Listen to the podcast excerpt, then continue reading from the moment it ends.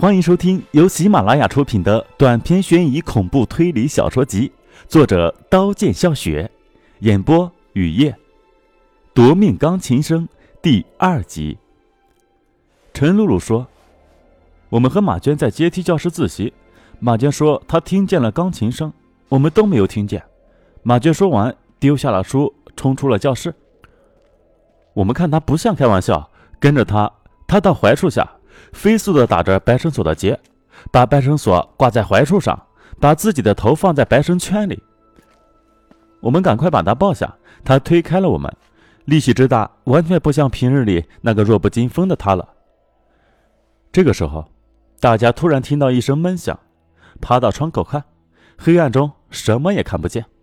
大家下楼，在看门老头的辱骂声中跑出学校，到发出闷响的地方看，地上没有马娟的尸体。李婷离开时，手机的光照到沙石上一块白色的棉花，把白色的棉花放进口袋。深夜，李婷在床上辗转难眠，想：马娟是怎么消失的？宿舍三面是墙，只有一扇门，一扇窗，从门口出去是不可能的。从窗口跳下，若是从窗口跳下，地面为什么没有马娟的尸体？如果不是马娟？那发出闷响的是什么东西？想到天蒙蒙亮，疲惫的睡去。醒来洗漱完，顶着熊猫眼上课。风烛残年的教授在讲台机械的讲着课，李婷听得哈欠连天。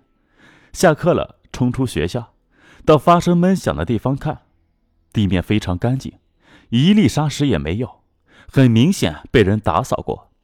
是谁打扫了这里？打扫这里的目的是什么？李婷抬头，感觉一双没有感情的眼睛盯着自己，四处看，没有发现那双没有感情的眼睛。第二天在校园后的槐树上发现一具吊着的女尸，李婷和室友去认尸，揭开白布，平躺在白布下的是马娟。警方立即立案侦查，找领导学生谈话，不过很快就结案了。马娟是自杀的。马娟怎么可能是自杀的？李婷不相信。打电话给录口供时，给自己手机号的刑警队长唐烨，健硕的唐烨说：“马娟的确是自杀的。法医检查了她的尸体，她的身体除了脖子的勒痕外，没有其他的伤，死亡时间不超过十二个小时，槐树下也没有挣扎的痕迹。马娟离开了，活着的生命还要继续。”宿舍比以前阴森很多，总盯着自己身体的陈露露，乌黑的眸子里现在又流出恐惧，又用那种恐惧的眼神看着自己，仿佛自己是瘟神，是杀害马娟的凶手。李婷知道自己不是，找到机会问陈露露，陈露露不理李婷，李婷抓住陈露露的胳膊，陈露露甩开了，撅着嘴，李婷在冷风中搓手，哈着白气。看着消失的陈露露，无可奈何的笑了。终于记起张海，张海说的对，四零四宿舍一定发生过什么。发生过什么呢？李婷拖出床底的皮箱，翻到张海留的手机号，拨过去。张海，四零四宿舍到底发生过什么事？你告诉我。现在我们宿舍的马娟死了。李婷单刀直入的问，以为张海会拒绝，没想到张海答应了。幽暗的咖啡厅窗边，李婷用纤细的手指握着白勺，搅拌着乌黑的磨铁咖啡。张海明亮的眼睛看着李婷，心想：多么漂亮的女孩。说吧，李婷抬起头。你浏览过这个校园 BBS 的恐怖栏，就知道有些事情是人力无法制止和解释的。十年前，这所学校不叫天灵大学，是所只有九百多名学生的中学。十年前的一个夜晚，这所学校起火，九百多名学生毁于这场大火之中。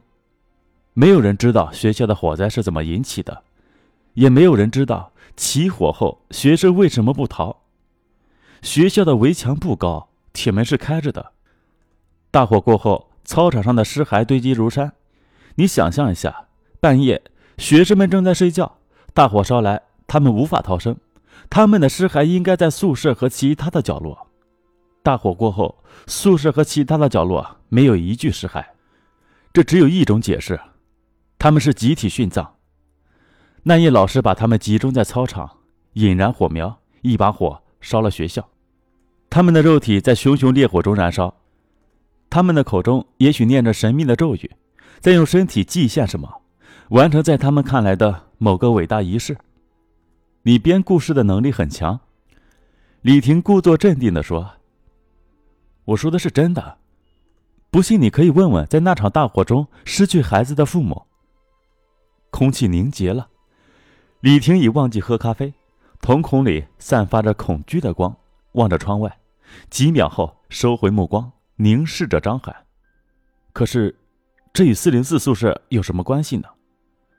张海喝了口咖啡，眼里聚集着奇异的光，把头低下，压低声音地说：“你知道吗？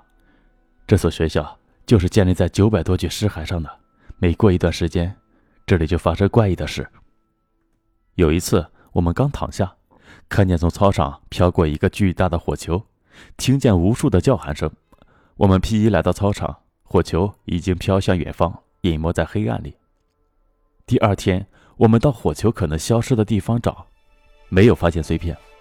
至今我不明白，这巨大的火球是怎么从操场上飘过的，是哪些人在叫喊？我们问老师，问学生，大家都能相互证明，没有一个人叫喊。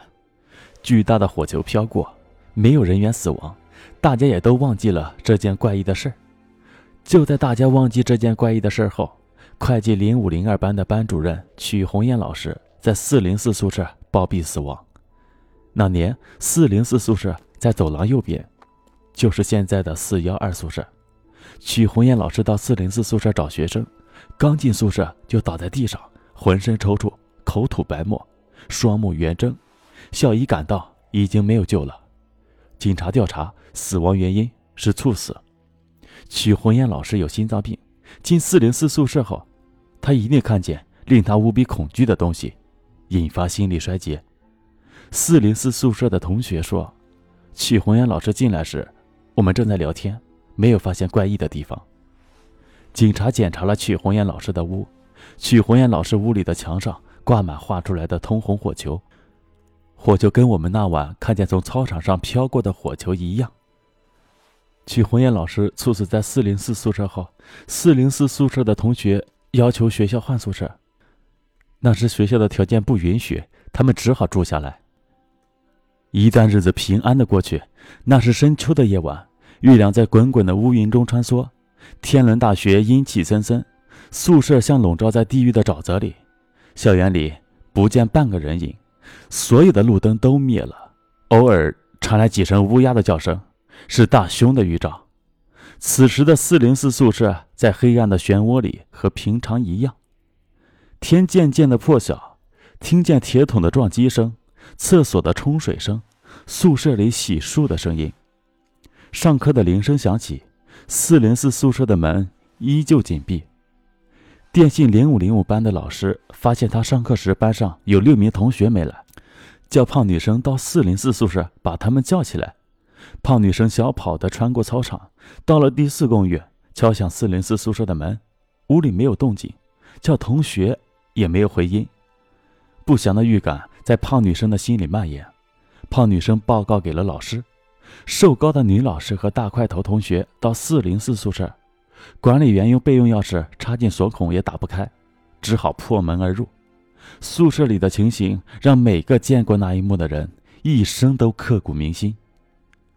闻到苦杏仁味儿，宿舍中央的木桌上有零食袋、报纸、杂志，闪着蓝屏的笔记本电脑，还有半瓶氰化钾。半瓶氰化钾的旁边趴着一个女生，眼睛紧闭着，已经停止心跳。其他五张床上的情形也一样，六个学生都死了。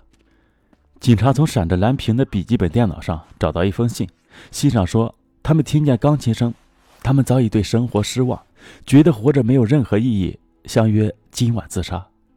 他们服用氰化钠钾自杀了。警方调查了那晚谁弹过钢琴，没有一个人弹钢琴，所有的证据都证明六个女生是自杀的。四零四宿舍连续出了这两件事，校方封锁了他，三年后再打开，住进新同学换了门牌号四幺二。奇怪的是，换了门牌号后，那个宿舍再也没有出过事。相反，你现在住的四零四宿舍倒是经常出事。本集播讲完毕，感谢您的收听，欢迎订阅。